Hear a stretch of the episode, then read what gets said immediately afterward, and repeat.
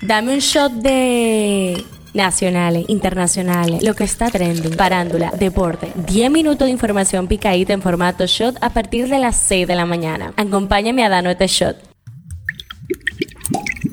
Buen día, feliz inicio de semana, lunes 5 de junio, soy Gabriela de la O y esto es el Shot Diario. El tema que está caliente aquí. Grupos delictivos están frecuentando los alrededores de las escuelas en un intento de reclutar a jóvenes para sus pandillas, según afirma el director de la Dirección Antipandillas de la Policía Nacional, el coronel Frank de los Santos. El tema que está caliente allá. Funcionarios indios dijeron el domingo que un error de señalización es el culpable del descarrilamiento de un tren que mató al menos a 275 personas e hirió a cientos más. En lo que que ha resultado ser uno de los desastres ferroviarios más mortíferos en décadas. Dos trenes de pasajeros descarrilaron el viernes por la noche en el distrito de Balasore, en el estado de Odisha. Esto es lo que está trending. Agentes de la Policía Nacional arrestaron este domingo a Damián Liranzo Jiménez, quien ultimó a su expareja sentimental y luego emprendió la huida en el municipio del Factor en la provincia María Trinidad Sánchez. El Ministerio Público solicitará tres meses de prisión preventiva contra Ismael Daniel Matos, el chofer de la patana que se estrelló contra un autobús escolar el pasado martes en el kilómetro 10 de la carretera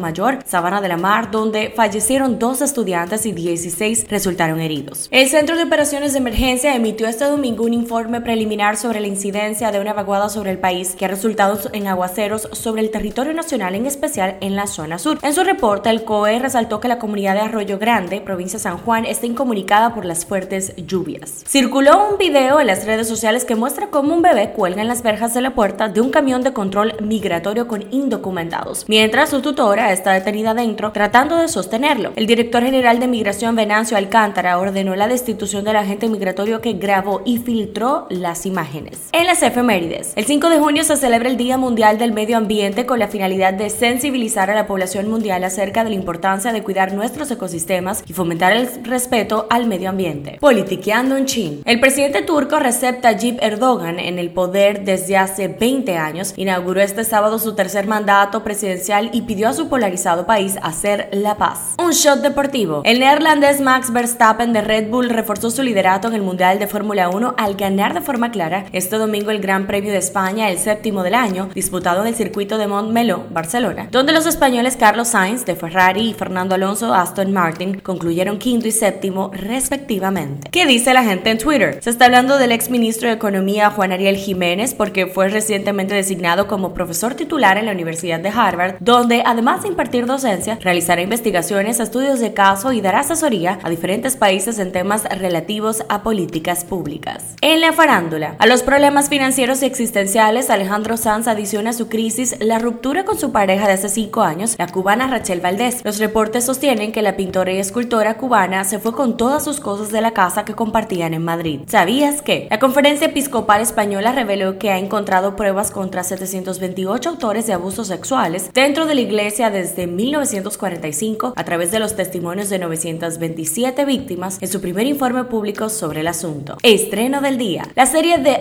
Idol, el aterrizaje de Abel The Weeknd Testafei en la televisión, viene anunciado por HBO como el relato más sórdido visto hasta la fecha sobre la industria musical. Pero más allá de su contenido para mayores de edad, es más bien una fábula sobre el lado más oscuro de la fama según su reparto. La serie llegó a la plataforma HBO Max este domingo 4 de junio. Este shot llega a ustedes gracias a Harina Mazorca. Esto ha sido todo por el día de hoy. Recuerda seguirnos en nuestras redes arroba Media para más actualizaciones durante el día. Nos vemos cuando lo escuchemos.